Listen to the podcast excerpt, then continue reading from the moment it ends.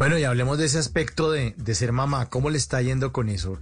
Yo la sigo usted en, en redes sociales y primero su hija es divina, es divina, pero cambió, cambió definitivamente toda su cosmovisión, ¿no, Natalia?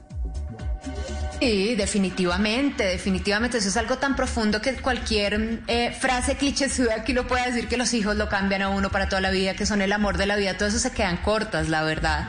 Eh, siento que es lo más grande eh, que me ha pasado en la vida y además em, lo que más me ha enseñado y es el amor de mi vida y me derrito por, por, por Carlota em, y definitivamente sí, sí es como, como, mejor dicho, yo duré 30 años de mi vida sin, querer ser mamá y después cuando cambié de opinión y ahora que soy madre digo, ¿cómo me iba a perder de esto en la vida? Es que es, es algo impresionante, o sea, es como que nunca me hubiera imaginado este aprendizaje, no se compara con absolutamente nada.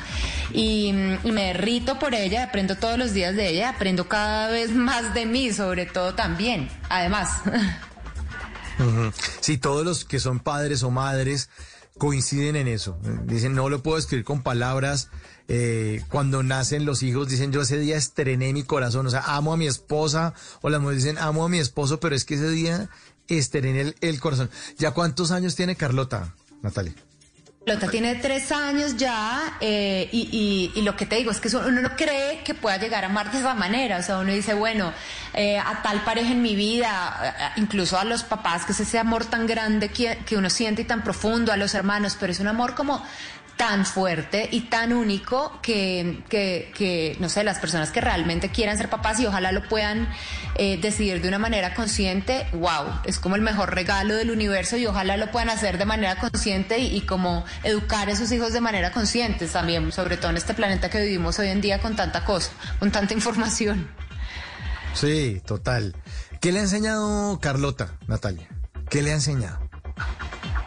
Eh, Wow, que me ha enseñado, me ha enseñado en todos los sentidos. Digamos, ahorita que estábamos hablando con respecto a, la actuación, me ha enseñado a, um, me ha enseñado a decir a, a, no tener que decir sí a todo, a ser un poco más selectiva, a mirar mis prioridades, a tener otros tiempos. Yo soy una mujer supremamente activa, supremamente curiosa, eh, que, uh, que, como que me, siempre me he querido como comer el mundo y ella me ha dado como otro timing, me, como, como un poco más tranquila, como más selectiva en el buen sentido de la palabra, a mirar mejor mis prioridades y, y también, pues, no sé, me ha enseñado de, de amor propio también, me ha enseñado de paciencia infinita.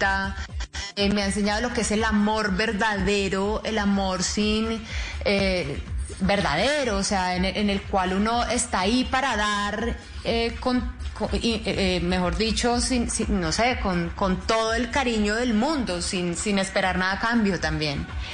En las noches la única que no se cansa es la lengua. Por eso, de lunes a jueves a las 10 de la noche empieza Bla Bla Blue con invitados de lujo. Aquí está, Quinito, Quinito, su amigo, su amigo. Los saluda Buxi, soy Yuri Buenaventura. Los saluda Orlando Duque, clavadista.